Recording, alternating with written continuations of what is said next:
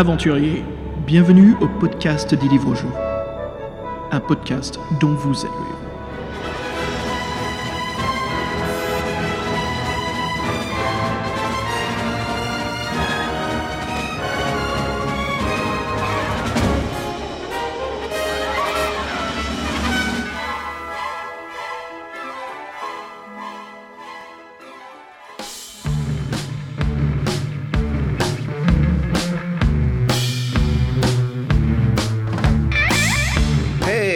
Les aventuriers et bienvenue à un nouvel épisode du podcast dont vous êtes le héros. Moi c'est Xavier et comme d'habitude à mes côtés, C'est Fred, salut Xavier, salut à tous les auditeurs, comment ça va?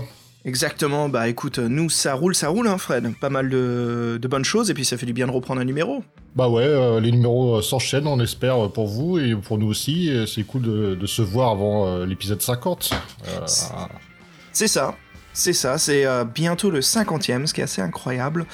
Euh, par plaisir, et j'y pense beaucoup ces temps-ci, quand même, on est épisode 49 Fred, et euh, je me dis depuis que j'ai lancé ce projet, cette idée, j'aurais aimé faire tellement plus d'épisodes, mais bon, c'est comme ça, je peux pas en faire carrière, je... mais peut-être que pour l'épisode 50, je vais lancer un Patreon. Et en gros, si certains de vous ne savent pas ce que c'est, euh, je vais vous expliquer juste rapidement. Un Patreon, en fait, c'est euh, vous, nos auditeurs, qui devenez nos patrons. Euh, Fred, ce que je pense faire, c'est nous ouvrir une page Patreon. Et donc, notre but, en tant que vos clients et chers auditeurs, c'est de produire au moins minimum un épisode par mois.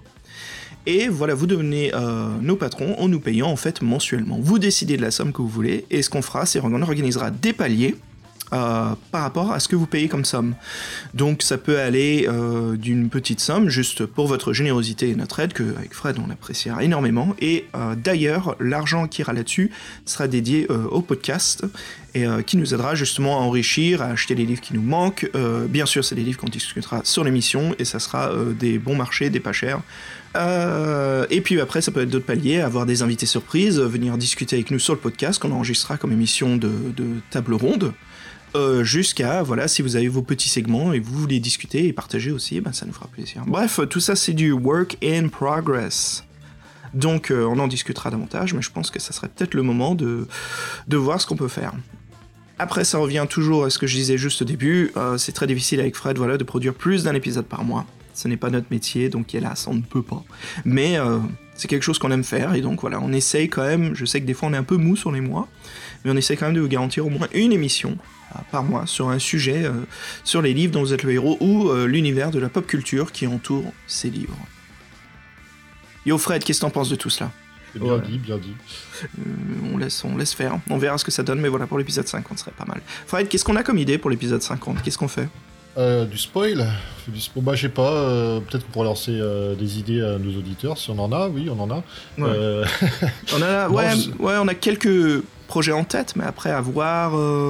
Parce que voilà, on vous dit la vérité, on n'a pas vraiment prévu quelque chose d'incroyable pour l'épisode 50.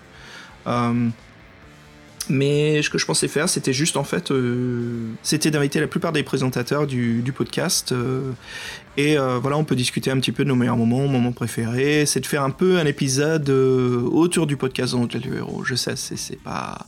Comment dire Ça veut pas tourner plus autour des livres, mais c'est plus autour de notre histoire en fait, autour du, du podcast vous êtes le héros, les expériences, euh, tout ce qui s'est passé, les bons moments, et puis même les mauvais où c'était un peu la panique, les choses que nos auditeurs ne savent pas derrière les numéros. Et euh, voilà, voilà, donc les choses qu'on aime bien, quoi. On, s'est bien amusé, il y a toujours eu des histoires incroyables autour du, du podcast, l'organisation des épisodes, et, euh, et, euh, et voilà, comment on en arrive justement à vous produire une émission. C'était bien dit. C'est tout, t'as rien d'autre à dire, toi? Je sais pas, j'étais pas sûr que t'étais t'étais terminé en fait. Oh, bah pardon, excuse-moi, ouais, je la ferme, vas-y, raconte ce que tu veux. Non, non, bah ok, bah, on verra ça pour l'épisode 50. euh, mais sinon, donc là, on en est à l'épisode 49. Et euh, pour ceux qui connaissent un peu l'historique euh, du podcast, en fait, on va reparler euh, d'une œuvre qu'on a déjà faite, parce qu'en fait, on voudrait faire la suite. Alors, comme Xav, je sais que c'est ta série préférée, tu nous balances la sauce. Ouais, exactement, auditeur. Alors, podcast, je sais, un peu répétitif, mais attention, nouvelle expérience, car c'est la première fois pour Fred. Et euh, comme j'aime bien dire, bon, enfin, comme aimait dire justement un écrivain de, BD, euh, de comics américains, euh, chaque nouveau numéro, c'est le premier numéro pour quelqu'un. Et donc voilà, aujourd'hui nous allons discuter de sorcellerie, premier volume, et les collines maléfiques. Et Fred, ce fut ta première expérience avec sorcellerie? Ouais, première expérience avec sorcellerie que, donc, je connaissais hein, parce que les couvertures elles sont magnifiques, mais euh, j'avais pas fait l'aventure. Et euh, j'avoue, j'ai eu un gros gros brin de nostalgie. je me suis retrouvé dans les années 80 et ça m'a fait vraiment plaisir. Et pour le coup, la bonne nostalgie, quoi. Je trouvais que qu'il y avait beaucoup beaucoup de choses dans ce livre et notamment bah, dans sa représentation graphique avec John Blanche, quoi. C'était moi, j'ai, moi, ça, m'a fait, ça m'a, il y a beaucoup de clins d'œil qui m'ont fait, qui m'ont fait penser à autre chose. Et ouais, c'était, euh, bah, c'était un, petit peu à retrouver un peu de mon adolescence. Donc ouais, là pour le coup, euh, c'est un livre, il est café tilt, parce que de ce côté-là. Donc c'était cool, c'était cool. Ouais, euh, c'est un livre, oui, très emblématique, je vois ce que tu veux dire. Et je trouve qu'il, euh, comme un très bon vin, prend plus en plus de goût euh, chaque année. Euh, Steve Jackson nous a vraiment pondu une saga de 4 livres fantastiques. On peut même dire 4.5 livres, euh, auditeurs français, si euh, vous ne le savez ou pas. En fait, les éditions anglaises ont un cinquième volume, mais c'est pas vraiment un cinquième. C'est plus en fait le livre des sorts. Et Fred, ce petit livre, il est magnifique parce que il est illustré en fait comme le grimoire des sorts. Et sur chaque page, la page de gauche, euh, c'est une illustration, et la page de droite, c'est le sort à trois lettres avec une courte description. donc on peut s'imaginer justement sur la route, euh, si on prend la voix du magicien, mais pourquoi est-ce qu'on prendrait la voix du guerrier hein, quand on joue à bah, sorcellerie je, me demande si quelqu'un prend le guerrier, euh, c'est à part si t'as 10 ans et que t'aimes vraiment, vraiment Conan, mais sinon non, je pense que la voiture elle, se joue, elle se joue en tant que magicien, quoi. elle est faite pour ça. J'ai si on peut refléter là-dessus, euh, je trouve en fait, et c'est mon appréhension en fait après avoir joué à sorcellerie tellement, tellement, tellement de fois, euh, je trouve en fait que choisir la voie du guerrier en fait c'est de jouer au jeu en, version euh, facile parce que justement on utilise la force brute, on perd tout le côté avantageux d'utiliser certains sorts, mais je trouve qu'on gagne en facilité. Après, bien sûr, l'aventure est faite pour être jouée euh, dans la voie du mage. Surtout comment les sorts influencent euh, euh, l'aventure, la trajectoire de nos actes et notre destin. Donc c'est quand même plus intéressant. Mais ce qui est bien, c'est que, encore une fois, Steve Jackson nous laisse le choix comment on veut vivre cette aventure. Et euh, comme tu l'as dit, Fred, voilà, l'illustrateur, euh, ce maître euh, vraiment euh, de, comment dire, du Games Workshop, de l'univers de White Dwarf, euh, le créateur visuel du monde de sorcellerie, John Blanche, que toi, Fred, tu connais très bien, hein, vu que hum, tu faisais partie des premiers à jouer à Warhammer. À l'époque, c'est lui qui faisait la plupart du artwork. Ouais, c'est ça. Donc, euh, nous, on a joué à la Warhammer, la V2 en française, et euh, bah, c'est lui qui a fait tout l'artwork, et c'est pour ça que oui, j'ai eu plein de clins d'œil, parce qu'il y a beaucoup de les petits dessins, je sais plus comment ça s'appelle euh, dans le bouquin, là. Il y a des lunes, il y a des têtes de gris dans des soleils noirs, tout ça, et tout ça, c'est une, une, iconographie qu'il a, qui est représentée après dans les, chez les orques, en fait. Mhm. Et comme moi, j'ai joué les orques, donc oui, la, la, lune, c'était les Bad Moon, la tête de green, c'était, tu vois, donc c'était, c'était, et, comment il s'appelait Moi, j'appelle ça des petites illustrations. Euh, je, je, sais. Euh, pardon, redis-moi.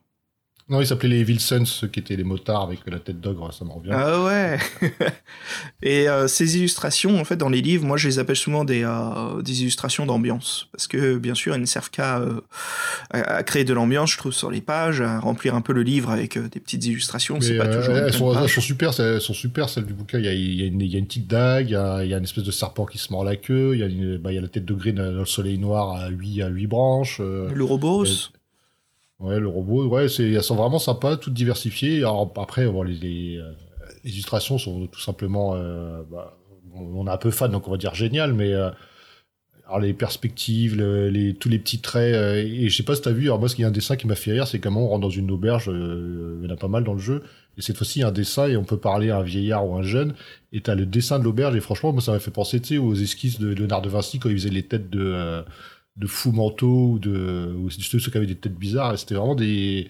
il a fait des têtes avec des faciès, c'est pas encourageant quoi.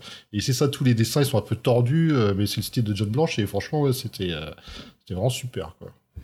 Ouais, il y a quelque chose de, de, de magique et je pense, si on peut analyser un petit peu ce, ressenti, en fait, euh, cette émotion qu'on a, pourquoi ça nous fait penser aux années 80 euh, Pourquoi est-ce qu'on, quand on lit Sorcellerie, euh, surtout nous, génération X, et peut-être les plus jeunes des milléniums, je pense, Fred, c'est parce que mi-années 80, fin années 80, il y avait un style de cinéma euh, qui existe un peu, qui se réalise de moins en moins c'est depuis les années 2000, c'est la dark fantasy, donc la fantasy sombre, la fantasy obscure.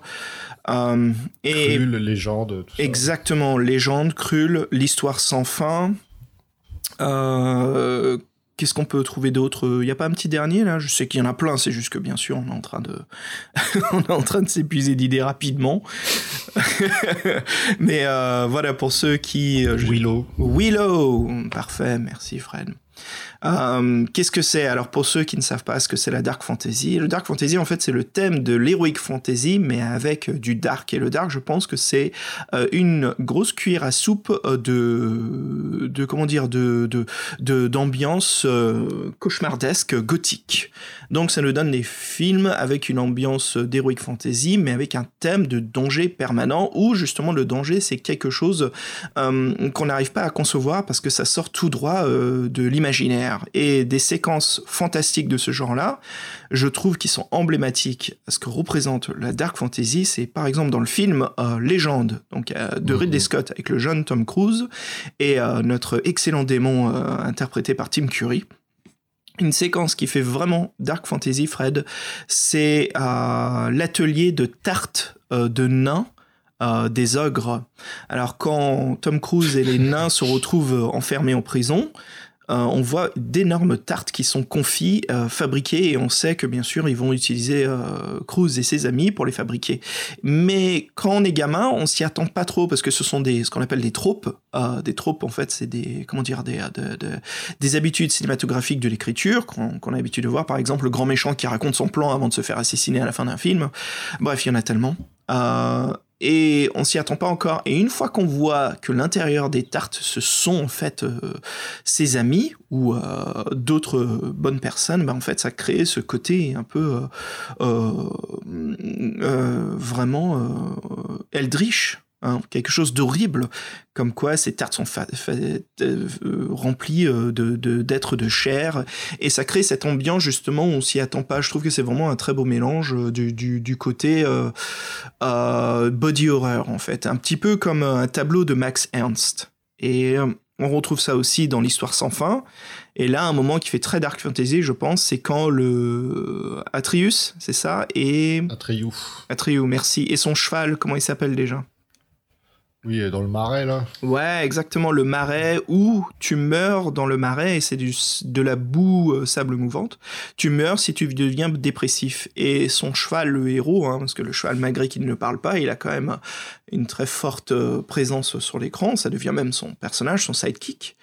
Euh, est tellement dépressif qu'il finit justement par se laisser mourir dans le marécage. Et c'est une séquence très très lente. Et quand t'es jeune, Fred, ça te choque. Ah, horrible. Ah, bah, c'est une des pires, une des, des, pires souvenirs de mon enfance. Merde, bah désolé du euh, de, la nostalgie. attends, euh. mais j'ai regardé, j'étais en maternelle, quoi, l'histoire sans fin.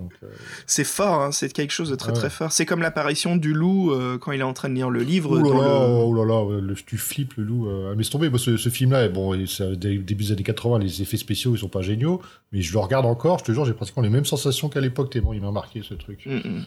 Non, la nostalgie, c'est un pouvoir très très très puissant, et euh, je trouve mm. que justement les livres sorcellerie, tous les quatre longs, et ceux qui ont grandi avec cet univers-là et qui, qui aiment les livres dans les héros, bah, ce livre, c'est peut-être l'une des raisons pourquoi je suis tellement attaché à cette saga. C'est que quand je l'ouvre et je lis, non seulement c'est une histoire que j'aime bien, c'est euh, un écrivain que j'aime beaucoup et des illustrations que je trouve vraiment magnifiques, mais euh, ce livre produit cette sensation en fait de dark fantasy.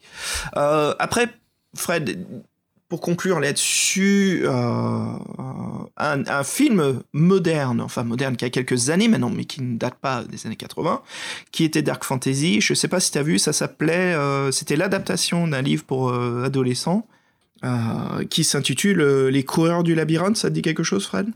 Ah, le labyrinthe? Ah non, mais c'était pas bien ça. bon, ok. Moi, j'avais bien aimé le premier. Je trouvais que les. Enfin, on a commencé à regarder le troisième et le deuxième, j'ai trouvé très très mou. Euh, j'ai trouvé en fait ce même style, euh, ce, même effort d'écriture euh, de dark fantasy. On se retrouve vraiment dans un univers fantastique avec justement quelque chose, comment dire, un, un, je sais pas si on peut le définir comme un, cauchemar réaliste, un cauchemar réel, un cauchemar physique. Ça peut se dire ça? Cauchemar physique. Bah, je sais pas, je sais pas. Moi, j'ai pas, j'ai vu que le premier et le deuxième. Euh... Non, mais je trouve que je sais pas. Il y, a une espèce de pitch qui fonctionne pas, je trouve. Moi, et... Ok. Non, ça m'a pas, ça m'a pas, ça a pas soulevé les foules, je pense. Ah, mais on en a rien à foutre que c'était plus ou pas. Ouais, c'est vrai en fait.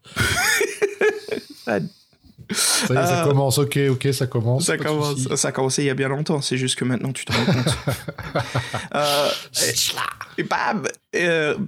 Donc, euh, pour discuter aussi, et même dans les niveaux de la BD, Richard Corben, Fred, que tu connais bien, je trouve que c'est ah. un maître aussi de la, de la dark fantasy.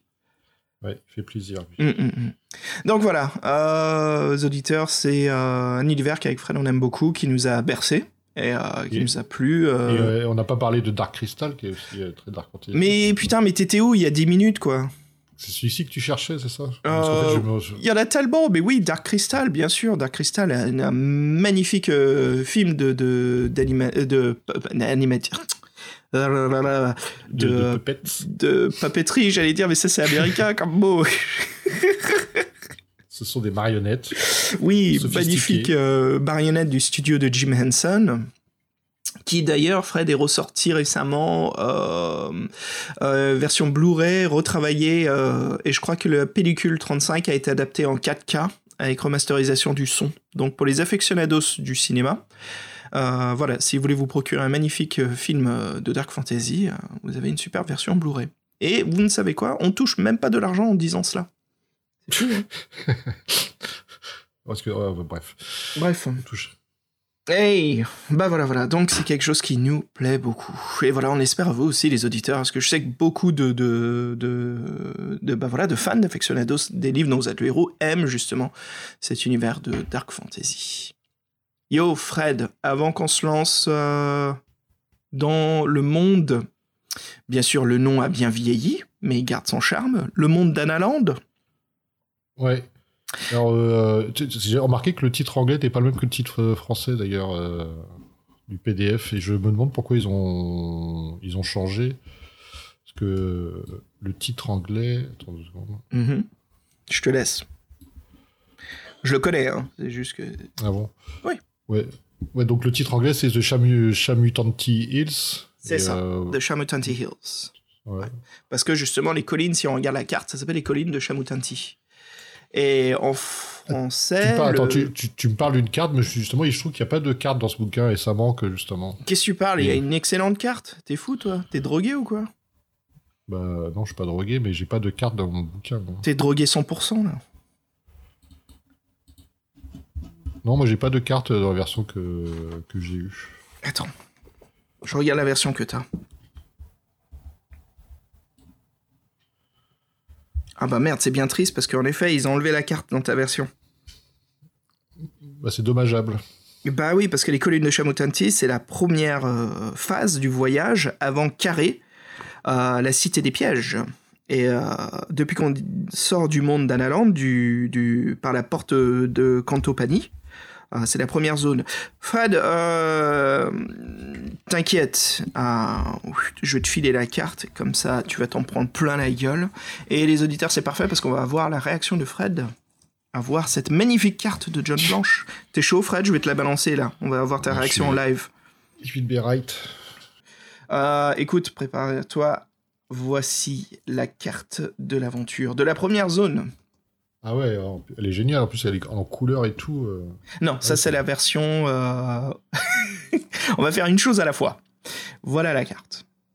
Donc, cette version euh, illustré, coloré avec en relief, vient de l'application du studio Inkle, du développeur Inkle, qui a donc, je crois qu'il y a deux ans, adapté la saga sorcellerie, les quatre volumes en application iPad, qui sont d'ailleurs très très bons. Et je te le conseille si tu veux pour le volume 2 de le faire par application. Euh, les textes sont toujours d'origine, par contre il y a eu des changements sur le système de combat, euh, l'utilisation de sorts a été un petit peu simplifiée, comme ça on compte un peu moins sur euh, la mémoire, et un peu plus en fait sur l'identification des trois lettres. Et la sauvegarde se transmet d'un volume à l'autre. Donc ça évite la tricherie, mais ça aide aussi à se souvenir des possibilités de cheminement qu'on aurait peut-être oubliées. Voilà, donc excellente application Dinkle. Fred, avant de rentrer dans l'univers de sorcellerie, je te propose que l'on s'écoute un morceau. Qu'en dis-tu? Bah, Je suis toujours open hein, pour ça. Écoutons-nous un morceau, oui. Alors on va se mettre dans l'ambiance. Il faut qu'on aille voler une relique dans un musée qui justement vole ces reliques qui permettent aux gens d'avoir des rêves.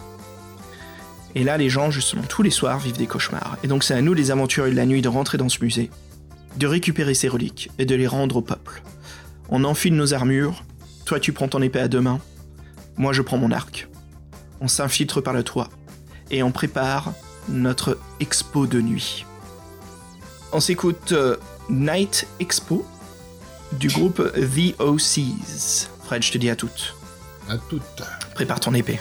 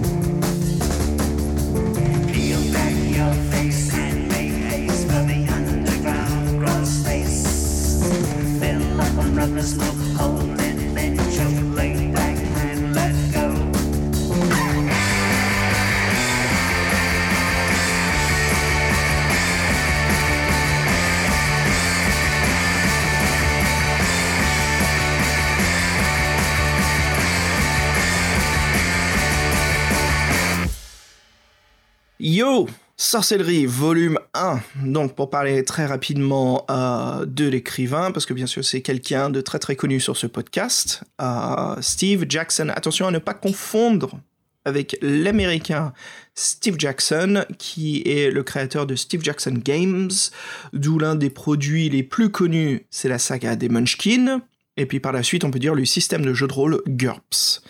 Euh, Steve Jackson, le Britannique, euh, fidèle euh, chevalier et ami de Ian Livingstone.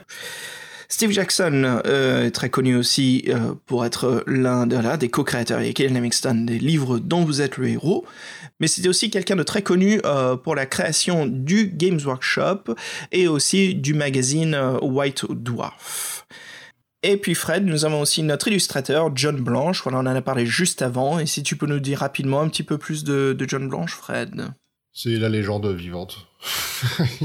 non, bah il a... John Blanche, oui, c'est une référence... Euh, Bah, comme on disait, euh, White Dwarf, euh, tout ça, ils, Warhammer, ils ont, ils, ont fait un, ça, dure encore, donc il y a tout un univers où il a illustré, que c'était bien dans les jeux de rôle, dans le magazine, différents jeux de plateau, tout ça. Donc oui, pour ceux qui sont intéressés à la fantasy dans les années 80-90, vous en avez mangé du John Blanche, c'est sûr.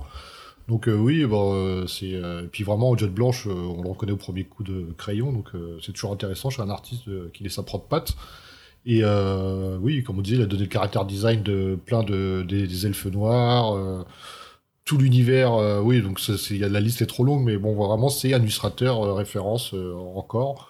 Et moi, j'adore toujours voir ses dessins. Et je me disais qu'en fait, en lisant le bouquin, donc qui est des débuts des années 80, il y a vraiment beaucoup de choses qu'il a repris après dans l'univers de 40 000. Je regarderai que le dessin du. Nous, on, est, on fait partie d'une cité où il y a la garde à l'œil de lynx. Et le premier dessin qu'on voit, c'est le le chef de, le chef de l'armée avec euh, un étendard.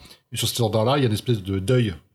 Et ce deuil-là, ça m'a fait penser à l'œil d'Horus dans l'univers de Warhammer 40 000. Donc il y a beaucoup de trucs. Euh, je pense qu'en fait, il, travaillait déjà un peu à tout ça et euh, tout ce travail qu'il avait fait avant dans le livre dont vous êtes le héros, ça a servi dans, cet univers de Warhammer. Et ouais, on voit bien que les mecs, ils, bah, se connaissaient bien en fait. John Blanche, Livingstone, Jackson, c'était sont copains comme cochons et c'est bien quand des mecs comme ça ils se tirent la bourre et qu'ils arrivent à créer tout un univers et franchement ils ont c'est euh, bah ouais on, leur doit beaucoup à ces gars-là parce qu'ils ont vraiment je regardais les dessins des, petits elfes ou des, gobelins ou le, dessin de l'ogre qui concasse les pierres et franchement euh, je retrouvais plein de notes de choses ouais, qui, qui euh, totalement qui m'ont totalement marqué qui, qui sont encore des références c'est hallucinant quoi bref, on va arrêter, on va arrêter là les éloges. ouais, je crois qu'on peut conclure même que euh, John Blanche, euh, pour ceux qui ne connaissent pas du tout l'univers duquel on parle, euh, vous aurez peut-être déjà vu la classique représentation des Space Marines de Warhammer 40 000. ces grands Goliaths avec ces énormes armures, mais surtout ce design de casque de soldat qui est très inoubliable, hein, Fred? Bah moi, j'avoue, c'est pas les Space Marines le caractère que je préfère. Moi, c'est les orques. Et, donc les orques, les orques, ils doivent beaucoup à John Blanche. Ouais, ils ont, ils ont cette euh, excellente représentation, ouais. Et puis euh, voilà pour conclure aussi, John Blanche, c'est aussi une de ses toiles, je crois, les plus connues, c'est euh, celle des Sœurs de Bataille. Donc voilà, c'était un groupe, une armée très spécifique de Warhammer 40 000. Mais il illustrait ces magnifiques fresques des Sœurs de Bataille, toujours avec des perspectives incroyables et du character design, je trouve, qui est très très emblématique, pour conclure ce qu'on disait plus tôt, de la dark fantasy. Ouais, ce qui était marrant avec John Blanche, c'est que bon, il y a beaucoup d'illustrateurs à, à, White Dwarf, tout ça dans l'univers, mais en fait, lui faisait toujours les, couvertures des codex et les couvertures des boîtes de jeux, donc ce qui était quand même euh, symptomatique de son. Voilà, c'était lui le, le, dessinateur numéro un. Quoi. Hum, hum, hum. Et si vous cherchez en ligne, euh, vous essayez de trouver justement des photos de John Blanche, vous en trouverez pas mal et vous verrez que même lui, il avait une dégaine euh, un peu de, de métalleux, de biker quand il venait au taf. Euh, cheveux noirs foncés, encre, avec barbe moustache de quelques mois. Euh, voilà, il avait euh, veste jean avec pas mal de pins et de badges. Et euh, quand il venait dessiner au bureau, on peut le voir avec une clope au bec en train d'illustrer de magnifiques scènes de bataille sur des formats A3 ou même raisin.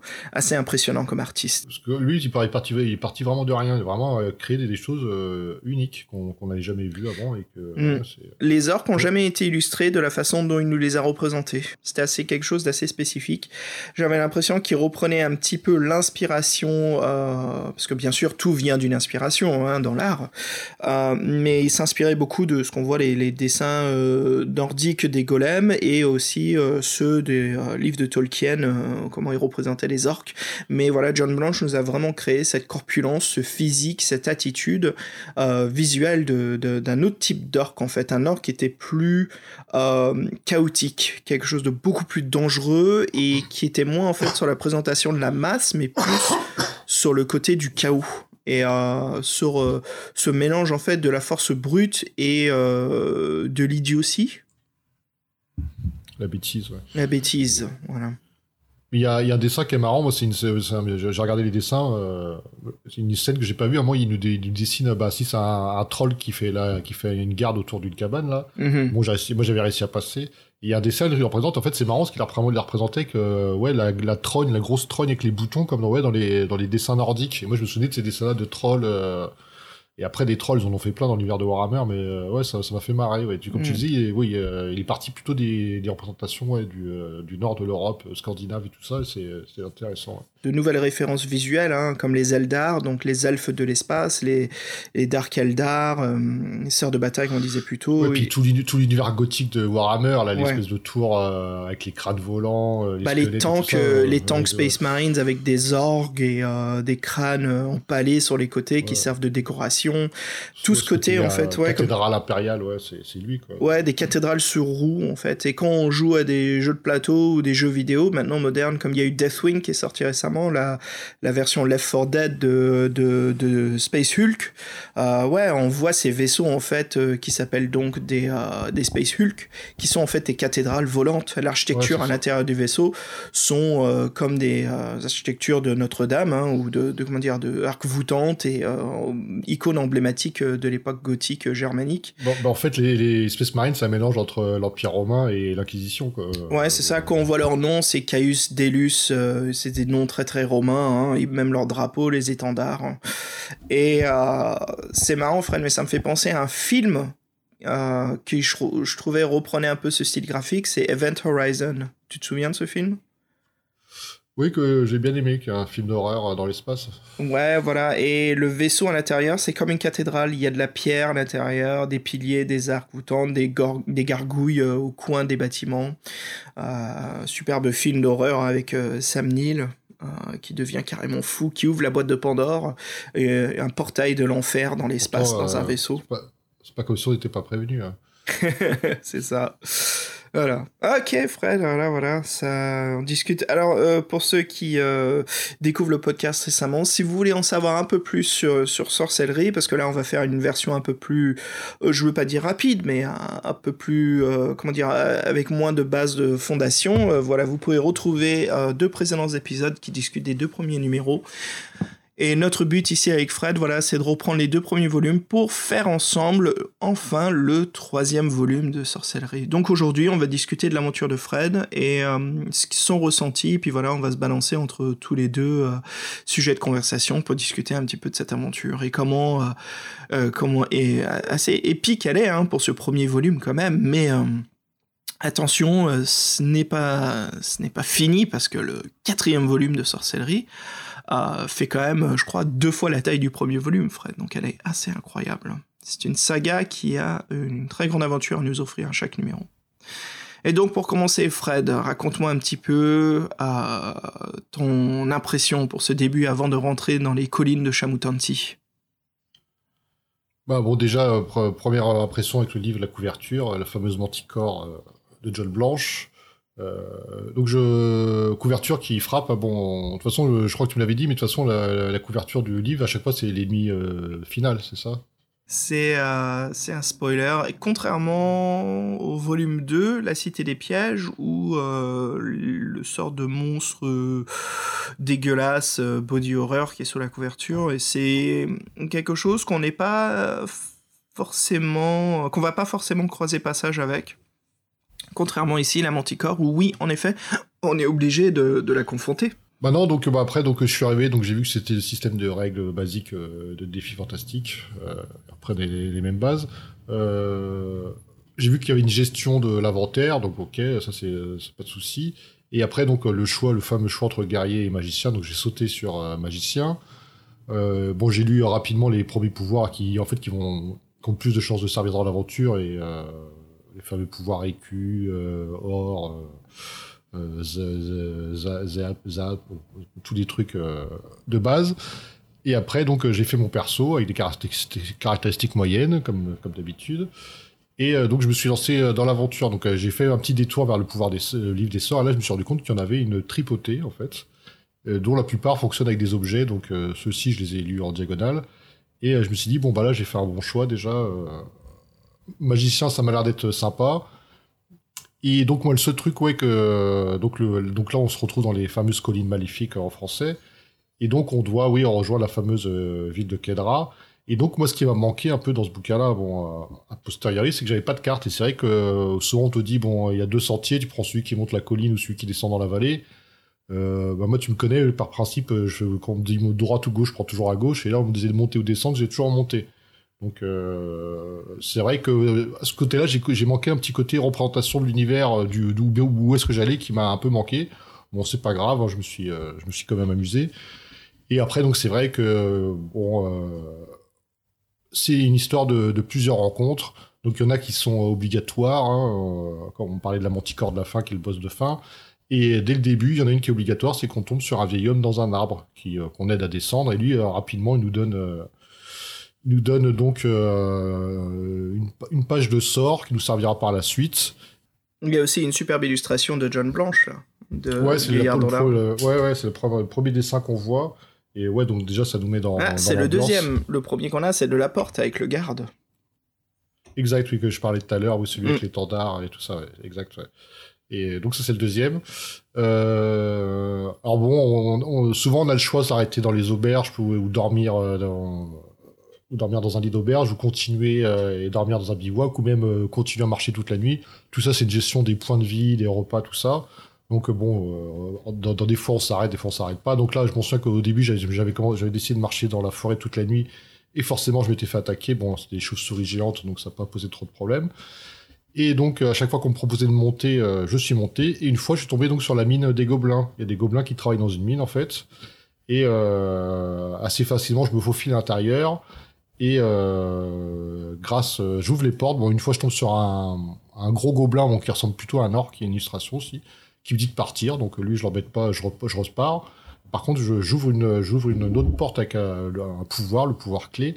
Et là, je tombe sur un ogre, avec une superbe illustration encore qui euh, concasse des pierres. Donc, euh, Il est en face d'une énorme machine, non? Ouais, c'est ça. Il y, a une énorme machine qui concasse des pierres et ils, ils extraient quelque chose, des, minerais, des diamants, des choses comme ça. Et donc, en fait, je, bah, forcément, il est pas très content de me voir. Lui, il est, euh, il est moins patient que l'autre. Donc, il s'attaque à moi et grâce, je lui fais un pouvoir, on me propose plusieurs pouvoirs. J'utilise folle, donc folie, qui le rend complètement. Hmm. Bah, il n'arrive même plus à tenir son arme, quoi, en fait. Et euh, je peux je peux m'attaquer à lui avec, avec, des caractéristiques réduites. Et là, je récupère euh, deux pierres précieuses qui équivalent bon 10 pièces d'or. Donc c'est pas pas génial. J'attendais d'autres choses. Bon bref. Euh, après c'est pareil. Donc on avance toujours dans, les collines en passant par différents euh, villages auberges. Je suis dans une ville qui s'appelle Christa Tanti. Et euh, à la sortie de la ville, je tombe sur un mendiant aveugle qui fait un peu la, qui fait un peu l'aumône il y a un marchand qui arrive au même moment qui me propose de m'embarquer. Bon, je dis bon tiens c'est pas grave, je vais, plutôt aider le, mendiant. Et en fait je lui donne une pièce d'or quand même. Et là bon le mec il est trop content, il est aveugle mais la pièce d'or il l'identifie euh, rien qu'au toucher. Et là il est trop content et il me donne une clé en cuir en fait. Il me dit que la ville de Carré c'est une ville de tarés que là-bas tous les dangers sont possibles et que lui il a été enfermé dans les prisons et en fait cette clé là permet de permet de s'enfuir des prisons de Carré. Yep. Donc ça c'est un truc je me dis bon bah c'est sympa. Et après, il me dit aussi que là-bas, il faudra se méfier des yeux rouges. Je sais pas trop qui c'est. Mhm. Je pense que c'est à, cause d'eux qu'il est, qu'il est aveugle, en fait. Donc ça n'a pas l'air d'être euh, sympa. Je sais pas si c'est des créatures ou des, euh, des humains. Bref. Mhm. Ouais, c'est chouette ce, ce, cette écriture qu'a Steve Jackson de déjà euh, nous donner des indices et des outils qui vont nous servir dans l'aventure du deuxième volume. C'est quelque chose que je trouve qui joue beaucoup sur la croissance de notre personnage, un peu notre arc, et ce, vrai plaisir de l'aventure. Alors non seulement on découvre quelque chose, et moi je peux te dire pendant des euh, pendant des mois et des mois, même des années, j'avais jamais trouvé cette clé. C'est que euh, en lisant le livre une énième fois que je fais ah tiens ça alors, je savais pas du tout qu'il y avait cet, objet là. ce qui veut dire que t'aimes pas lâcher ta thune. Non, c'est qu'en fait je suis jamais passé devant ce mendion. Bon arrête. Chaque fois, t'as as, voulu que le t'as pris le marchand. Non, non, je t'assure. Euh, c'est que, je crois, en 2013, 2012, euh, je sais plus qu'on avait fait le, le, le podcast, que j'avais découvert, en fait, de passer par la mine, euh, parce que je connaissais l'illustration en feuilletant le bouquin, mais je, l'avais jamais vécu. là où il y a le troll avec la grosse machine à, à, trouver des diamants, et puis après, passage par la ville. Mais non, je passais toujours par un autre côté, en fait. Et c'est assez sympa comme on découvre en fait ces, nouvelles possibilités. Mais euh, ouais, pour revenir là-dessus, sur les objets qui se croisent entre les livres, je trouve que c'est quelque chose d'assez unique. Et euh, quelque chose que j'aime beaucoup retrouver aussi dans les livres de, pour parler d'un autre écrivain, mais euh, voilà, de, de, Joe Dever dans les loups solitaires. Et c'est aussi des objets qu'on peut utiliser. Mais Steve Jackson, dans cette petite saga de quatre livres, Je trouve qu'ils sont très très bien ficelés entre, les, entre chacun et comment des objets peuvent nous servir pour aboutir à des autres zones dans, dans le prochain volume. Et Fred, tu verras, c'est pas le seul objet. Euh, Est-ce que tu en as trouvé d'autres qui, qui vont t'aider pour le prochain volume? Euh, oui, euh, j'en ai, oui, ai trouvé d'autres. Bah, il y en a qu'on est forcé d'avoir, on est forcé d'avoir, je pense. Ouais, il y en a on est forcé, mais il y en a d'autres qui sont vraiment euh, optionnels et qui euh, soit aident ou font découvrir de nouveaux passages dans le prochain volume. Mm. Mais ouais, c'est très très sympa ce, ce côté-là, c'est assez fantastique. Alors je vais être franc, euh, comme bon, il y avait une légende, bon une légende, ce, ce livre est entaché de d'une comme quoi il a d'une réputation comme quoi il est assez difficile, donc j'ai été assez parcimonieux dans mes euh, dans mes choix, c'est-à-dire que euh, souvent me proposait tiens il y a un bruit derrière l'arbre, tu veux voir ce que c'est euh, Bon c'est une ruche, je fais non moi je veux pas. ah c'est dommage parce que ce livre en effet est très très difficile, mais la récompense vaut le coup à chaque fois de prendre le risque. Parce que euh, oui, parce que des fois on dit un village, les, villageois ils te parlent pas. Est-ce que tu veux vraiment en parler? Oui. Bon, c'est un échec. Tu veux Est-ce que tu veux insister? Oui. Non. Des fois t'insistes, euh, ça sert à rien. Donc ouais, donc faut. Il y a beaucoup de petits pièges comme ça en plus qui sont pas toujours dans le même sens. Euh, ouais, donc c'est assez euh, machiavélique. Donc c'est dur de savoir quand est-ce qu'il faut un peu y aller, puis des fois où faut, faut, faut pas y aller quoi. Mm. Donc non, moi pour une première, j'ai dit je vais pas, je vais pas trop, je vais pas trop prendre de risques. Alors moi après il y a un truc qu'on n'a pas spécifié pour ceux peut-être qui connaissent pas le livre, mais moi quand j'ai pris la magie, je me demandais comment ça marchait. En fait, ce qui se passe, c'est que dans les chapitres ou dans les scènes de combat, euh, donc on a dit les, les, les pouvoirs, c'est ils sont représentés par trois lettres. Et donc en fait, euh, l'auteur nous propose euh, quatre, ouais, c'est ça, quatre ou cinq pouvoirs, ouais. que, en fait des lettres, en fait en fonction de la situation, ils utilisent ou pas. Après, sachant qu'il y en a qui qu'on connaît même pas et d'autres qui en fait sont même pas des pouvoirs, qui sont qui sont des, ça amène nulle part, ça fait juste perdre des points. Donc ouais, j'ai donc ce système-là, j'ai trouvé, j'ai trouvé sympa. Par contre, il y a quelque chose que j'ai pas compris. Euh, peut-être que tu pourras m'aider. C'est par rapport à la à notre déesse là, celle qui nous accompagne, qui est Libra, si je dis pas de Mhm. bêtises. Mm. Et on peut faire appel à elle une fois. Oui. J'ai pas compris. si C'était une fois par livre ou une fois par aventure. Euh, Mais c'est pareil. Je pense qu'il faut qu'on te le qu'on te le pro- qu'on te le propose. Tu peux pas le faire ça à n'importe quel moment. Euh... Je croyais qu'on pouvait le faire à n'importe quel moment. Ah, je sais pas. Justement, c'était pas très spécifique. Donc, sachant qu'elle, elle peut nous faire, euh, elle nous donne trois propositions. On peut, on a droit à trois choses avec elle quand on fait appel à, à elle. Mhm. On peut euh, remonter ses scores, euh, tous ses scores au niveau initial, donc habilité, endurance, euh, chance. Ouais. On peut, ça peut nous permettre de fuir ou ça peut nous permettre de neutraliser des sorts ou des maladies. En fait, c'est c'est un élément de chance, c'est comme un continu, c'est comme si on avait un jeton de plus à la borne d'arcade. Euh, pour euh, voilà reprendre sa partie et de recommencer avec ou pas recommencer mais de reprendre là où on était mais avec un peu plus d'aide Mais sachant que la magie, euh, ça nous est proposé, est-ce que tu penses pas que dans le paragraphe, il nous dirait est-ce que vous voulez faire appel à Libra euh, cette fois-ci ou je sais pas, non? Alors, euh, Euh, ça veut. Quoi. tu l'auras de temps en temps mais normalement c'est à toi de faire appel à elle ouais donc c'est une règle à part c'est une règle que tu peux faire sur le côté t'es pas obligé d'attendre que ce que le paragraphe euh, euh, te soit présenté Bon, ok, bon. C'est pas, c'est un peu obscur encore, mais je verrai si on me propose. Fred il euh, est pas d'accord là Non, parce que si on te propose, euh, s'il y a des paragraphes qui te le proposent, faut le faire à ce moment-là. Ça paraît logique, tu peux pas le faire. euh, ouais attention attention crois-moi le, livre est C'est du homebrew, comme tu dis. là. C'est du homebrew. hein. Ouais, c'est un peu ça. C'est un peu la DS Libra, d'ailleurs, qui a été euh, qui a été un peu plus travaillé dans l'application tablette de, de Inkle pour la DS Libra. Ça a été beaucoup de choses ont été retravaillées qui étaient un petit peu, hein, c'est pas très sûr. Les règles un petit peu, comment dire, molles euh, pour dire. Pour choisir un mot, Euh, des règles Ah, qui sont peu- L'inverse de rigide, c'est ça C'est bol. voilà, c'est ça, c'est molle. euh, c'est, c'est, c'est, c'est- on peut, C'est c'est comme un élastique, on peut le, on peut le plier, le, on peut le forcer un petit peu dans la direction que l'on souhaite avant que ça revienne euh, prendre sa courbe initiale.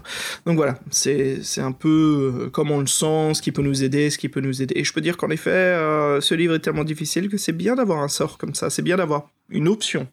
Euh, comme ça. Parce que bien sûr, une des règles qu'on n'a pas dit, Fred, c'est que les sorts, le livre de sorts, euh, reste au camp euh, principal et on n'a pas le droit, c'est l'une des règles, on n'a pas le droit d'aller vérifier les sorts et ce qu'ils font et les objets qu'il nous faut. On doit apprendre les sorts et le livre nous dit bien, vous pouvez pas les écrire, vous pouvez pas les noter, vous pouvez pas revenir Oui, à la, bah, à la référence. C'est pareil, tu peux faire homebrew. Hein, donc, euh, Bah ouais, non mais c'est pour ça que dans la version anglaise, il y a le livre des sorts où c'est que les sorts en fait. Et euh, c'est pour aider l'aventurier. Mais euh, plus jeune, la première fois que je l'ai lu, je me souviens, j'avais passé euh, peut-être une heure à lire les sorts et à bien les connaître. D'ailleurs, qui sont traduits, euh, pas traduits, mais qui sont simplifiés en trois lettres, et puis les trois lettres nous aident beaucoup. Par exemple, le sort de foudre, Fred, c'est... Zap. Exactement, le sort de la Oui, boule. ça va, non, mais, oui, ça va, c'est- assez, facile les trucs. Euh, Ouais. Des fois même c'est mar- marrant quoi pour euh, bof. J'aime bien bof. Bof. Mais puis après, bien sûr, le sort que personne n'ait jamais essayé, Fred. Z comme dans Harry Potter. mais c'était an- antérieur à Harry Potter, hein, donc euh, qu'est-ce qui a copié sur l'autre Un, je sais pas. C'est ça l'inspiration, on se copie tous les uns sur les autres. Et petit aparté rapidos, là, je sais que c'est pas le moment, mais pourquoi pas, Fred? Euh, Comment ça se passe l'écriture de ton livre? Et ben j'avais fait une grosse pause, mais j'ai euh, relu ce que j'avais à faire là. donc ça va, si, ça va. Je suis content de ce que, du, de ce que j'ai fait, euh, mais bon, faut, faut toujours mettre la, la main, euh, à, comme on dit, à, à l'ouvrage, donc euh, ouais, faut, faut y aller quoi. Hmm. Hmm. Non, mais c'est bien, c'est bien. T'en es à combien de bulles, à peu près? Bah je, là je finis euh, la cinquième, c'est la moitié là. La moitié? Ah, Super. Ouais. Mais bon, putain, euh, pardon. Euh, là, j'ai un peu peur du volume que ça va prendre, par contre. Je, je suis pratiquement déjà à 200 pages, donc... euh, Oh, c'est pas mal, c'est bien. Bah, fait beaucoup, parce qu'il faut pas autant de pages, j'ai vu leur- les leurs. Bon, bref. euh, Bah, surtout, surtout que t'as déjà 200 pages, plus il faut compter les illustrations, plus tu vas avoir beaucoup plus de pages avec les illustrations. Les, les euh, règles, les appendices. euh, les appendices, les règles, et puis après tu as non seulement les illustrations pleine page, mais tu as aussi les petites illustrations Ouais. euh, d'ambiance qui vont augmenter le nombre de pages. Puis après tu as bien sûr tout ce qui est de droit, d'impression, ISBN, et si tu veux mettre une page aussi de dédication. Bref, bref, bref. Ok, cool. Cool. Bah écoute, moi j'en suis... Je suis toujours sur ma première version. Hein, euh, euh, première, euh, première version, j'en suis, je crois, à deux tiers maintenant. Bon, c'est cool. Oui, d'ailleurs, enfin, qu'on, off, qu'on parle d'un truc. Ouais, ouais. Mais voilà, je sais que nos auditeurs, ils, ils savent qu'on est en train d'écrire. Je me suis dit que ça leur plairait qu'on fasse une petite aparté là-dessus. Je- Moi, j'en suis environ à 300 pages. hein. Je t'admets que j'ai pas mal écrit ces deux derniers mois. J'ai eu des moments au taf où euh, là par contre là c'est euh, il y a énormément de boulot à faire. On a un projet d'ailleurs qu'on va pas réussir parce que il y. Enfin on y arrivera mais il faudra venir au boulot les week-ends quoi pour finir tout ça comme d'hab. Euh, mais il y a deux mois en fait c'était très mou, il y avait rien parce que voilà on attendait des projets, on attendait des scripts qui venaient donc des fois j'avais une à deux heures de libre dans l'après-midi. Donc en fait voilà hop je faisais apparaître mon Google euh, Doc et puis euh, j'écrivais quoi au taf j'en profitais Ah, pour écrire. J'ai, pas Google Doc au taf, c'est con. Ah ouais, mais putain, mais toi tu travailles dans une société, mais pff, oh là là, tu peux rien faire. C'est une administration, monsieur, ce n'est pas une société. Ouais. C'est quoi cette, c'est quoi cette correction là? Euh, Bah t'as t'as qu'à venir avec ta tablette ou je sais pas moi. J'ai pas de tablette, c'est pour les nerds. Ou dis le mec qui est euh, qui fait l'animation avec moi du podcast sur les livres dont vous êtes le héros. Mais ouais, mais c'est ça le paradoxe. On va reprendre euh, ma petite, euh, petite histoire. ouais ouais, continue, continue. Voilà. Mais voilà, auditeur, on continue à écrire et puis c'est prévu. Ça prend du temps. Ça viendra. Oui, ça viendra. Ça viendra. Yo, alors, qu'est-ce qui t'arrive après? Bah, J'arrive dans le monde des géants qui est, est délimité par une porte, euh, par une porte géante en fait, qui est en plein dans la nature et tout d'un coup il y a une porte en pierre. euh, qui comme elle est dans une vallée, on peut, peut pas on peut pas l'esquiver, donc on est obligé de passer dessous. Et là tu dis bon et derrière il y a deux grottes. Donc il y a celle de gauche et celle de droite. Comme d'habitude je suis rentré dans celle de gauche. Et là j'ai vu qu'il y avait des, euh, en fait il y avait le, le, squelette d'un d'un géant. En fait on voit surtout un crâne. Et en fait, on voit une espèce de tabouret qui est plus grand que nous et euh, une espèce de filet de, de- un filet de, de maille. Et moi, en fait, je récupère juste des, des cailloux. Hmm, Parce qu'en fait, je, parce que je me suis souvenu qu'avec des cailloux, on pouvait faire un pouvoir. Ouais. Donc, euh, donc euh, j'ai pris les cailloux. Je dis, tiens, la première grotte, j'ai rien trouvé. Je pense que la deuxième, ça peut être la même mayonnaise. Donc, euh, je n'y suis pas été. Bon, après, en fait, j'ai regardé, j'ai vu qu'il y avait un géant. Donc, je me suis dit, tant mieux. Bon, bref, donc j'ai tracé mon chemin. Et, euh, et là, il y a un truc qui est marrant, c'est que tu, tu tombes dans un village où il y a une illustration. Une- D'ailleurs, je crois que c'est une des meilleures illustrations du livre. C'est le village des pestiférés, là. Ouais. En fait, euh, en fait, on te dit pas que c'est des pestiférés au début, mais bon, euh, c'est en fait c'est assez évident. Donc moi, pour euh, bêtement, au début, comme moi, à chaque fois, je voulais des infos, dans tous les villages, j'ai parlé, j'essayais de parler aux gens, quoi. J'ai- il y en a un qui m'a, j'aurais tendu la main connement, il y en a un qui m'a touché, quoi. Bon, bref. Euh, donc après, tu t'attrapes la peste, forcément. Bon, c'est pas trop grave, parce qu'il y a y plusieurs façons de, de guérir de maladies dans le livre. Mais bon, ça Mhm. m'a fait marrer ce moment-là. Tu dis, bon, je, je suis vraiment trop, euh, trop innocent, moi, des fois. Alors, je- Alors je pense qu'en fait tu peux les aider, mais moi j'avais pas le, j'avais pas le pouvoir adéquat, qu'il fallait, euh, il fallait une fleur ou je sais plus quoi spécial. Oui. Donc bref, on peut pas les, on peut pas les aider. Donc on part de là. Euh, ensuite on arrive dans un village plus grand que celui de Biritanti. Tiens, d'ailleurs je voulais te dire, moi j'ai rendu hommage à cette séquence euh, dans mon livre. Ah oui? Ouais. Tiens, c'est marrant. Euh, quand euh, la première fois que je l'avais lu, ça m'avait vraiment marqué en fait euh, cette illustration qu'on a du. euh, Ah, elle est géniale, elle est, elle est super. Franchement, la forme des maisons et tout. ça. Ouais, forme des maisons et euh, aussi ondulée que les, la marche des pestiférés. Ouais, ouais, ouais. Donc c'est quelque chose de, de, de... c'est du, je sais pas s'il y a l'équivalent en français, mais en anglais il y a une expression, c'est du nightmare fuel, ce qui veut dire du, carbu- du carburant à Mhm. cauchemar. Ouais, c'est pas mal ça, Mhm. non? Carburant à cauchemar, voilà. Euh, ce genre d'illustration de John Blanche qui est capable de nous faire passer une nuit de sommeil assez euh, traumatisante. Euh, ouais, ouais, donc ça y est, t'as réussi à t'enfuir, euh, tu courais. Ouais, donc je tombe sur une autre ville, une ville assez importante, euh, encaissée dans un vallon entre euh, trois collines. Et là, on tombe sur un être volant minuscule, une sorte de, de... En fait, ils appellent ça un marmouscule. Marmouscule. Yes, Jeanne le marmoscule. Ouais. Et donc, moi, je fais, tiens, bah, tu sais, euh, comme, euh, bon, on a quelques, on a déjà fait des livres avec des sidekicks. Je me suis dit, tiens, bon, euh, ça, c'est sympa, un petit sidekick. Moi, je l'ai accepté de bon cœur. Hmm. Pas de problème. En fait, bon, euh, de problème, ah ouais, je connais, je sais ce qui va se passer. Et en fait, au début, il n'y a pas eu de souci. Hein. C'est, euh, je crois que c'est. euh, Ouais, bien sûr. carrément- C'est carrément plus tard que je me suis rendu compte que, en fait, il- à, à cause de lui, on peut plus lancer de sort. Eh oui. On peut pas, on peut pas s'en débarrasser, quoi. Si De on façon, peut. donc en fait, oui, on peut pas s'en débarrasser nous, mais on peut s'en débarrasser après autrement. Oui. Mais c'est vrai que bon là, donc au début, je m'étais pas méfié, je trouvais ça marrant. Puis en fait, euh, assez rapidement, comme, comme tous les sidekicks, en fait, il nous saoule parce qu'il il arrête pas de parler. euh, c'est un bon, c'est un moulin à parole et puis euh, il est chiant, quoi. Et, euh, Moulin à parole. C'est bon ça, j'avais oublié cette expression. Ouais, ouais, vrai. Et ouais, donc bon, bref, donc lui, on se récupère. Et de toute façon, au début, on peut pas s'en, on peut pas s'en débarrasser. Mhm. Donc la ville, en fait, il y a un truc qui est marrant, c'est qu'ils disent que c'est la fête des enfants. Donc en fait, les enfants sont, sont rois. Donc ils font tout ce qu'ils veulent. Donc ils, euh, boivent de la bière, euh, ils frappent, euh, ils donnent des fessées aux mémés. donc je me dis, oh là là, ça, sent un peu... Je me dis, ce genre d'ambiance, moi, ça me plaît pas trop. Donc je sais qu'il y a une auberge, il y a la taverne. Alors, le seul truc intéressant dans cette ville, c'est les, euh, les chutes de cristal, en fait, euh, où, euh, qui sont un endroit où euh, un espèce de bassin euh, en dessous de chute euh, de cristal, comme son nom l'indique. Oui. Et en fait, là-dedans, en payant, en payant, en payant quelques, quelques pièces d'or, bah, on peut se baigner. Et donc, en fait, ça, ça enlève tout, ça, ça revitalise tout, on récupère tous nos points euh, de chance et tout ça. Et ça enlève toutes, toutes les maladies. Et donc, c'est vraiment le truc euh, merveilleux. Donc ça, ça fait du bien à ce moment-là de l'aventure. Donc après, dans la ville, je me suis pas attardé parce que euh, les enfants déchaînés, ça me, ça m'intéressait pas trop. Ah. Et euh, donc on, pareil, donc on retourne dans une forêt et là il y a un mec euh, qui sort d'un couvert, euh, habillé tout en noir, on dirait un assassin quoi. Et le mec, bon, on essaie de parlementer avec lui, il sort son, son cimetière, et il se jette, jette sur nous.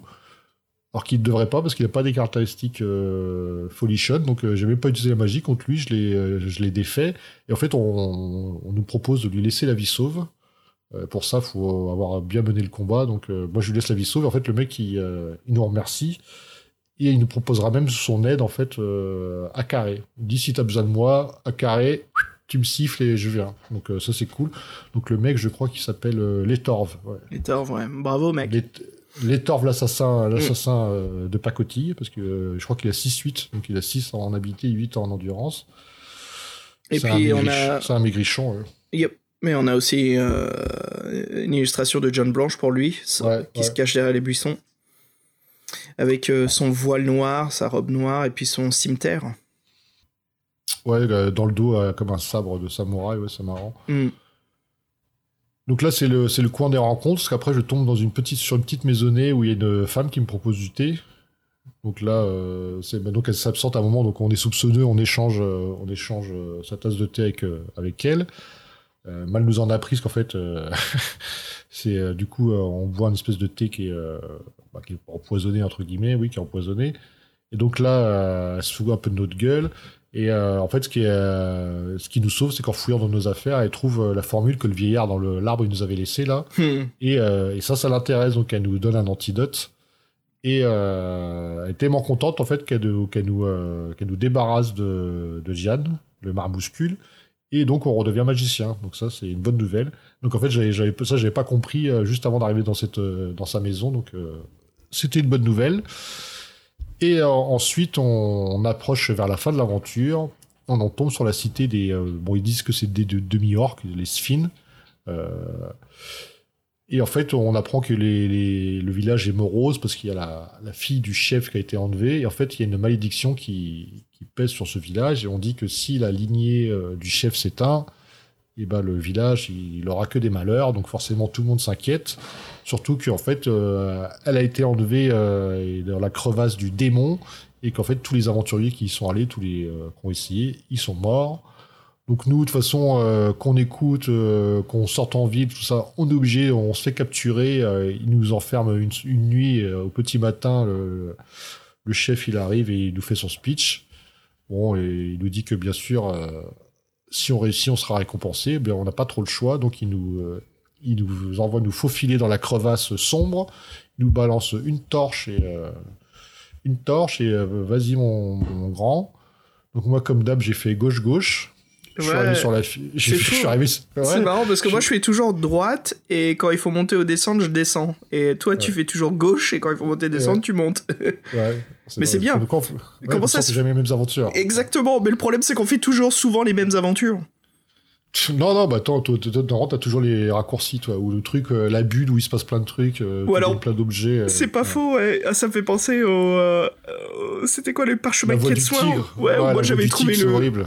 j'avais trouvé le kick secret, là, qui fracassait la mâchoire du mec. Toi, t'avais trouvé que dalle. oh, donc, ouais, je fais, euh, je fais gauche gauche. Euh, je, trouve la fille. Je fais c'est cool, c'était facile. Bon, bien sûr, en fuyant, euh, la manticore apparaît. Donc un autre dessin que celui de la couverture, qui est aussi impressionnant, quoi. c'est une créature qu'on n'a pas envie de rencontrer, ça c'est sûr. Et là, j'avoue, j'ai kiffé être un magicien parce que là, je lui ai fait un, combo en trois temps, quoi. C'était, génial. Hein. Parce que bon, si, si on décide de la combattre sans pouvoir magique, c'est un peu difficile vu qu'elle a 12-18. Donc en gros, 12, elle réussit tout le temps ses coups et avant de la tuer, bonjour quoi. Donc là, j'ai réussi en fait à faire un champ de force avant qu'elle me, me donne un coup de sa queue de scorpion. Yes. Ensuite, ensuite j'ai balancé une boule de feu et je l'ai fini en, érigeant un mur invisible. Elle a sauté, elle s'est, euh, fracassée dessus. Et après, comme le mur, on peut bouger, bah, je l'ai, euh, je l'ai coincé contre le, contre la fond de la crevasse et on a fui avec la gonzesse. Donc là, moment de gloire ultime, quoi. Wouh et, ouais, ouais, franchement, cette scène-là, elle est rentrée dans. Franchement, c'est une des meilleures scènes de combat que j'ai fait euh, dans, les, parce, dans les livres dont le Parce qu'elle est, elle est. En fait, chaque, chaque choix est scripté dans le livre. Ouais, scripté, ouais, c'est sympa. Et tu sais, ça me fait penser à un autre livre aussi qui fait ça. Ben, je, je c'est marrant, je l'ai dit juste avant, mais c'est en fait, c'est les. Euh, La voix du tigre. Mmh. Ouais, ben, je, ouais, je pensais à l'instant. Ouais. ouais. beaucoup de combats sont scriptés et ça donne une ambiance vraiment euh, euh, plus marquante euh, mm. Et ça encadre beaucoup plus le, combat, je trouve. Comme euh, Fred, je sais pas si t'as lu, mais euh, la citadelle du chaos. le combat final c'est contre un mage et pareil tout le combat est scripté mais aussi ce qu'a fait et c'est marrant c'est Steve Jackson qui a écrit ce livre aussi et ce qu'il aime faire aussi, c'est que le décor évolue avec nous. Parce qu'au bout d'un moment, le plancher s'écroule et on est en train de chuter pendant qu'on continue à se combattre. Et tout ça, c'est écrit, scripté dans le combat. Ouais, ouais, on peut pas le faire à tous les combats, mais pour le combat final, ouais, c'est euh, sympa. Ouais, parce que ça demande beaucoup de. Pardon, excuse-moi d'interrompre, mais je voulais juste dire. Ouais, ça, ça donne beaucoup à l'écrivain de travail en fait, vu que c'est un livre dans être le héros, il faut faire en sorte qu'il y ait multiples choix, mais il faut faire attention à ce que la trame rouge soit continue, sinon, euh, mon dieu, on se retrouve à écrire bien trop de paragraphes. Mais je pense que si on se retrouve à écrire trop de paragraphes, c'est pas ce qui rend l'aventure plus intéressante pour le lecteur. Bah si, moi, je, je, suis, de l'école où il y a plus, plus il y a de choix, mieux c'est, moi je trouve. Ouais, plus il y a de choix, mieux c'est. Ouais. Moi je suis de l'école où euh, est-ce que je travaille beaucoup, Fred? Au bon moment j'ai perdu la boule, j'ai dû acheter un tableau blanc euh, de 2 mètres sur 1 mètre parce que euh, qui est accroché là devant moi. J'avais tellement de choix dans des bulles qui se représentaient dans d'autres bulles 10 euh, chapitres plus loin que je me souvenais plus des objets quoi. Donc je commençais à perdre la tête. Ouais, non, je sais, bah, c'est euh, les arborescences. euh, ouais, moi aussi, je- des fois, euh, tu sais, ça ressemble à des toiles d'araignée. Tu fais oulala, faut pas que je perde le fil. parce que Ouais. Je t'avais montré en plus. euh, est-ce qu'on Ouais, fait, ouais, je- Ouais, ce qu'on fait avec Fred les auditeurs, c'est on a une application de, de toile d'araignée en fait qui nous montre euh, comment nos bulles s'accrochaient à l'autre? Et moi j'avais montré le mien à Fred et je me souviendrai tout le monde toujours de ta réaction. T'as fait oh là, c'est- c'est quoi ce bordel? Ah oui, non, mais moi, j'aurais été incapable de m'y retrouver. hein. Ouais. Mais bon, mais le truc, la magie, c'est que le, le lecteur ne verra jamais cela. C'est Oui, c'est ça, ouais, ça, c'est dans la construction. Ouais, et puis c'est comme le, le tueur du Zodiac, si tu veux, je te lance un code, toi tu arrives, moi je, je vois exactement ce qui est écrit, pendant que toi tu te dis, mais c'est quoi ce dawa, quoi? Oh, ça fait longtemps que j'ai pas utilisé ce mot. Dawa. Dawa Il y a des auditeurs qui font, putain, mais euh, il vient des années je- 80, Xav? Aïe, aïe, aïe. Euh... Ouais, Ouais, pardon, euh, excuse-moi, excuse-moi d'interrompre, mais... euh, c'est c'est ouais. la fin, de toute façon, après, euh, il nous récompense, il, il nous soigne, on il nous soigne d'ailleurs, parce qu'on peut tout récupérer, même la chance perdue. Alors, ce qui est bien, c'est que, comme on est un peu héros, là-bas, on gagne même un point de chance supplémentaire euh, définitif. C'est-à-dire qu'on augmente nos caractéristiques. C'est la récompense ultime de l'aventure.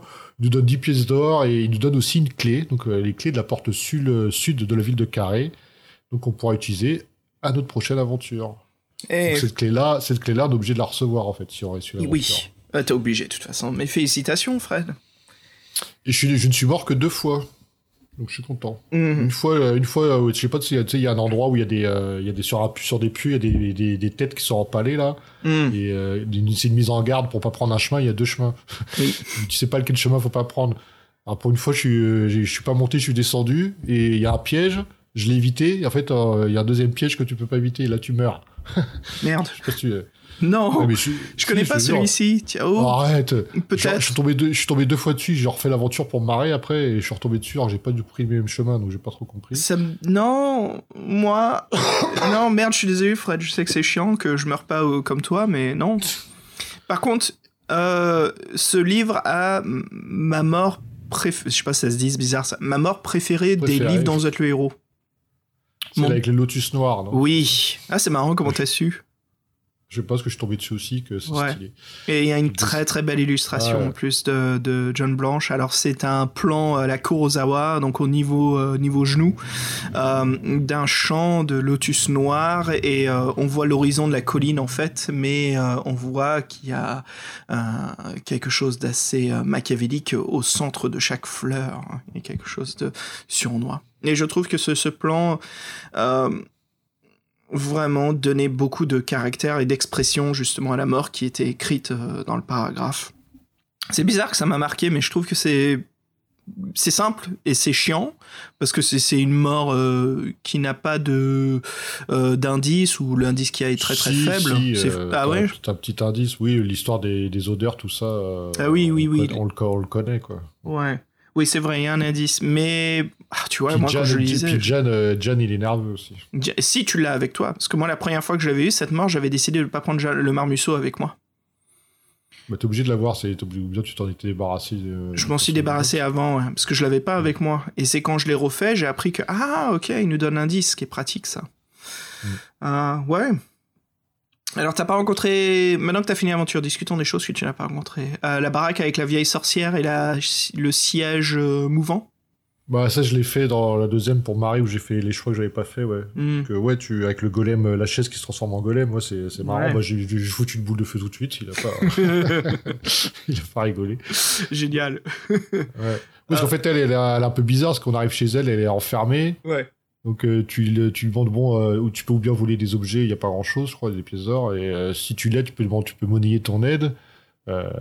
Et donc, en fait, elle peut te donner des objets qui permettent de pouvoir des- faire de pouvoir des sorts, mais bon, c'est pas des super trucs. Donc, Ouais. ouais, c'est T'as aussi. c'est marrant. ouais. Il y a une règle assez spécifique dans celui-ci, c'est quand on dort à l'extérieur, on a la possibilité d'avoir une attaque de nuit.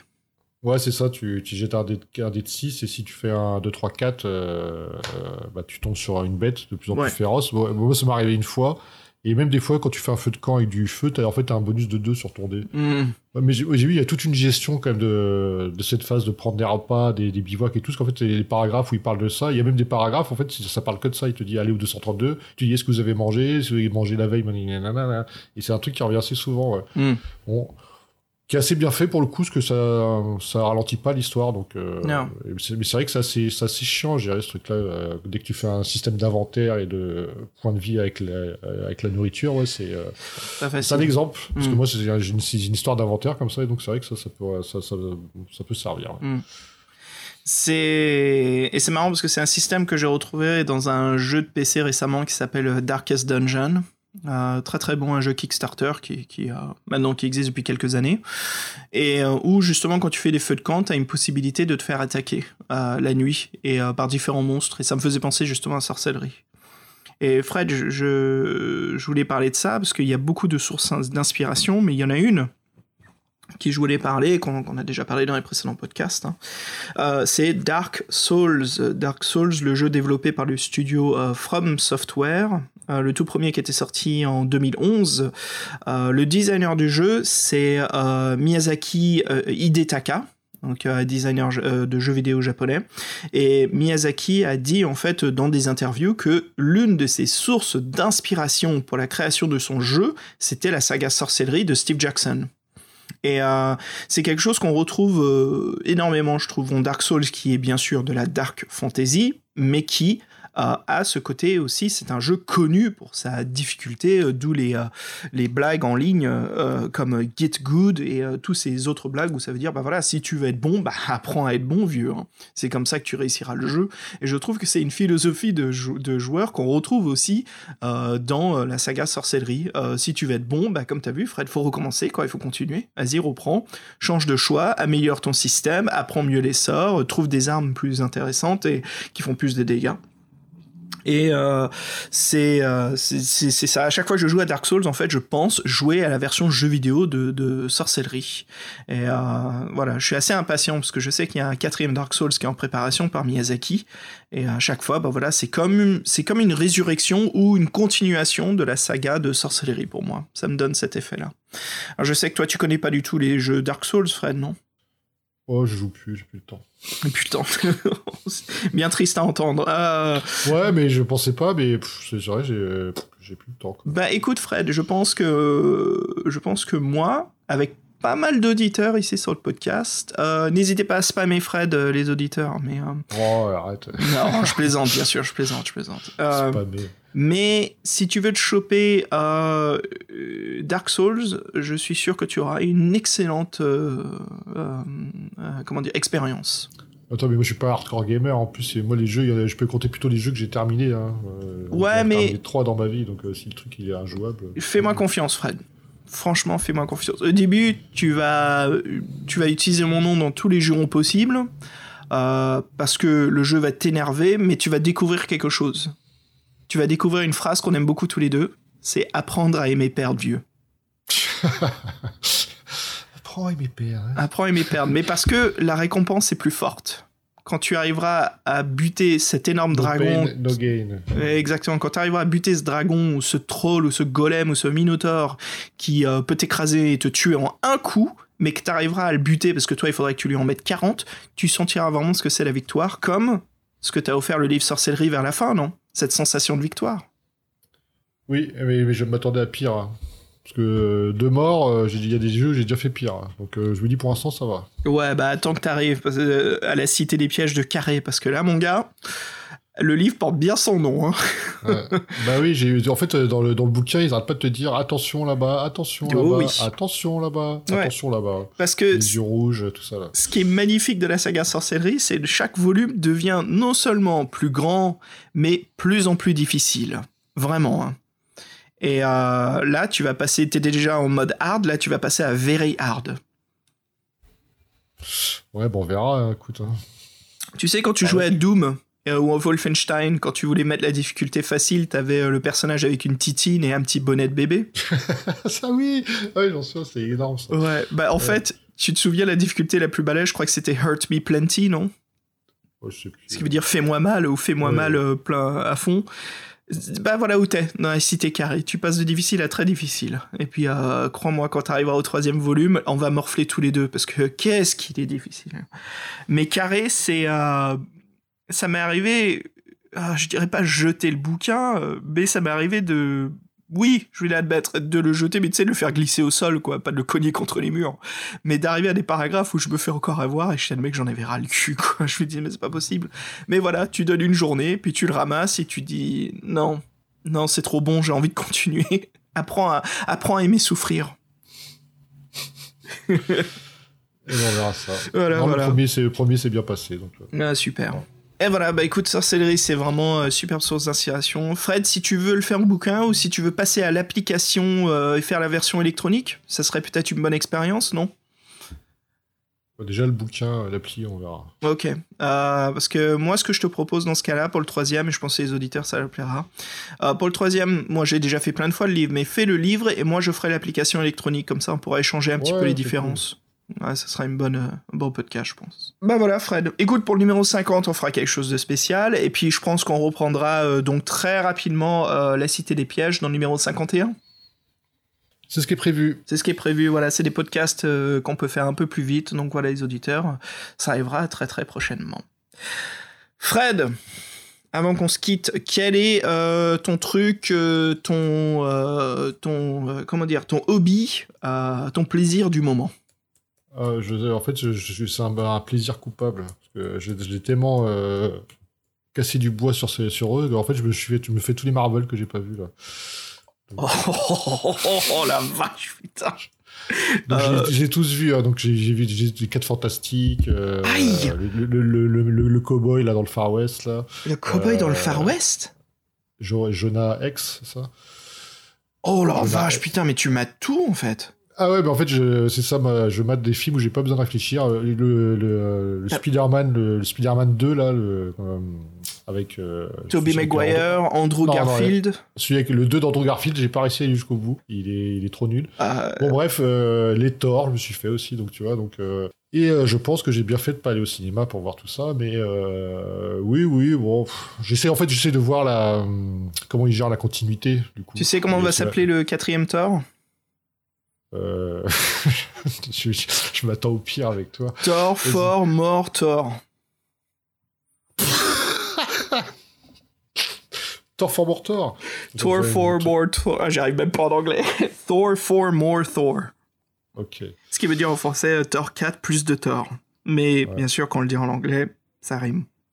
Ouais, est-ce qu'on dirait un truc, euh, un slogan pour des voitures Thor, more, for, euh, Thor, for, more, Thor. Oh, aïe, aïe.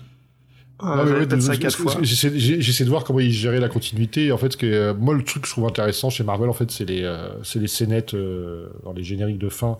où, Mhm. euh, Ouais. en fait, pour le coup, t'es vraiment, euh, c'est plus sympa de les voir, en fait. euh, et donc, ça t'oblige un peu à rester. Bon, c'est un peu chiant ciné, mais là, c'est Ouais. rapide de les voir. Est-ce que, ouais. est-ce que tu mates aussi les anciens Marvel comme le Dolph Lundgren Punisher? Non, faut pas déconner non plus. Tu mates, Mais, et tu euh, mates pas le, le David Hasselhoff euh, Nick Fury Ou le, pas- je- déjà, je me fais un petit peu mal, toi, j'ai pas envie de le, vis, euh, le si 4 loin, quoi. fantastique de Roger Corman Ouais, c'est pareil, les l'araignée, il y avait un film dans les années 80, mais bon. euh, Il y a aussi une non, série mais, japonaise euh, de Tokyo TV de Spider-Man où il y y avait plein d'acrobaties, c'était quasiment un Sentai. Oui, c'est ça, c'est un, un Sentai. Ouais. Il avait Non, une bon, voiture euh, araignée comme euh, Batman des années 70. Oui, oui, oui, oui, euh, je, je l'avais quand j'étais petit, cette voiture en plus.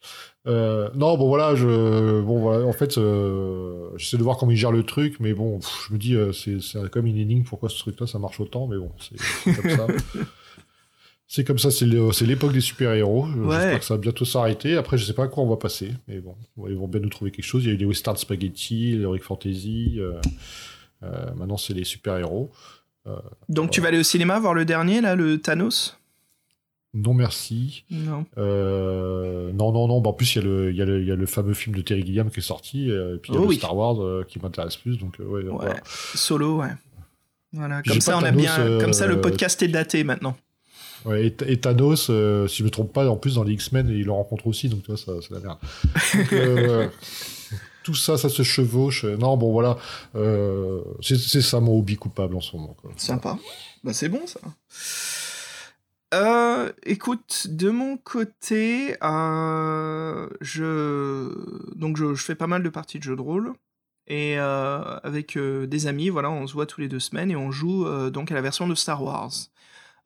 qui est fait par Fantasy Flight, j'en ai déjà parlé un petit peu sur le podcast qui utilise un nouveau système de dés qui s'appelle les dés en fait euh, de continuité scénaristique.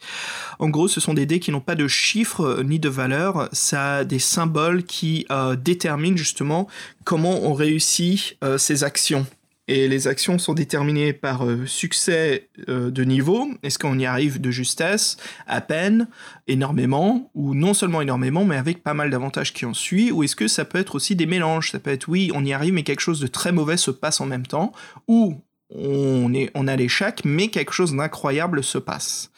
Donc voilà, c'est un système de dés en fait qui... Euh, donc juste pour dire, Fantasy Flight a lancé ce système de jeu avant la résurrection de Star Wars par Disney.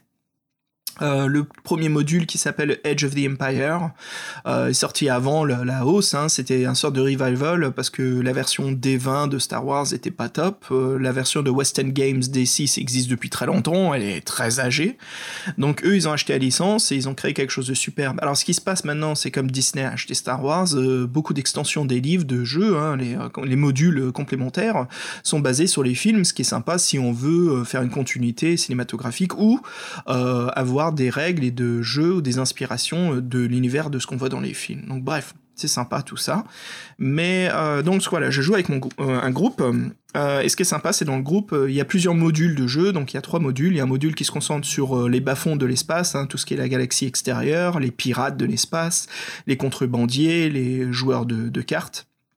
Le deuxième module, c'est euh, Age of Rebellion, donc c'est tout ce qui est euh, le classique Star Wars, donc la guerre entre euh, l'Empire galactique et la rébellion, la cause de la rébellion. donc là, c'est beaucoup de guerre, le système de jeu change beaucoup parce que tout est basé sur des grandes grandes batailles et le système d'obligation, d'obligeance en fait vers sa mission et d'accomplir ses objectifs. Et le troisième module, c'est donc Force and Destiny, qui est basé plus sur les Jedi, sur les contes, les légendes et aussi sur la force, comment le jeu gère la force et quelle est la moralité. C'est très bien fait dans le jeu parce qu'il y a énormément de ce qu'on appelle matière grise. Euh, c'est pas la matière blanche ou noire. Voilà, c'est vraiment des choix qui vont sans arrêt te mettre euh, en déséquilibre. Et euh, c'est assez cool parce que ça nous montre vraiment que la force, voilà, c'est un pendulum qui balance des deux côtés. Hein. C'est ça, il n'y a jamais de milieu, on peut jamais être bon et à rester bon, on est obligé de commettre des fois des actions qu'on pense positives qui vont créer du négatif. Donc bref, voilà, on joue, on est un groupe de joueurs et ce qui est sympa, c'est qu'on... Moi, je suis maître du jeu de Edge of the Empire, donc tout ce qui est euh, pirate de l'espace. Et euh, on a un autre pote qui fait les rébellions et un autre ami voilà qui fait tout ce qui est force. Donc on, change entre tous euh, chacun son tour après une campagne. On a vécu tellement de campagnes et on a enregistré chacune hein, avec un, baladeur audio euh, enregistreur que euh, je travaille avec un illustrateur. On est en train d'adapter en fait nos aventures en BD. Donc on dessine euh, les aventures quoi. Ah, c'est cool, ça, c'était, c'est le kiff qu'on, a toujours voulu faire, qu'on n'a jamais pu faire. Ouais, c'est des. Ouais, c'est ça. Mais nous, c'est marrant, on essaie de faire un dessin de, chaque scénar, mais bon, c'est. Hmm. Alors je sais que je, suis un, peu lent pour expliquer tout cela, mais juste pour dire que l'univers du jeu de rôle, le nouveau univers de jeu de rôle Star Wars est assez massif, et donc voilà, en BD c'est assez cool parce que ça nous permet de non seulement euh, voir nos aventures euh, illustrées par avec euh, je travaille avec quelqu'un qui s'appelle JP qui est des Philippines donc c'est assez intéressant de travailler avec lui pour le décalage horaire mais vraiment un excellent illustrateur. C'est un vrai plaisir de bosser avec lui il est rapide il est efficace et il a ce côté petite patte de comics euh, américains que j'aime beaucoup. Euh, cette époque un peu de Top Cow, pas, pas genre Witchblade, mais plus euh, ce côté avant comme comment c'est Wildcats. je sais pas si tu connaissais cette BD, Fred. L'époque de Jim Lee de Marvel, donc toute cette époque de Wolverine, Cyclops, l'équipe bleue, l'équipe Gold.